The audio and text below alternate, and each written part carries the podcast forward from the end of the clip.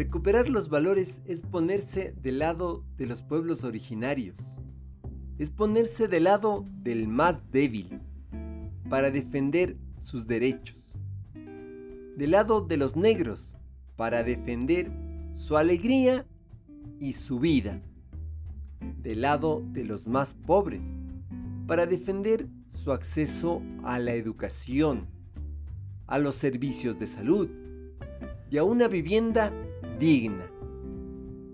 Del lado de los trabajadores, para que al menos podamos conseguir trabajo y en el mejor de los casos, que el trabajo sea bien remunerado, que tenga un salario digno y en ningún caso explotado o pagado la mitad de lo que le corresponde.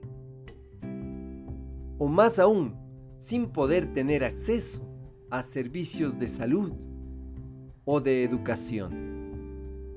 Te acompaña Mario Tapia Hernández y nuestras familias.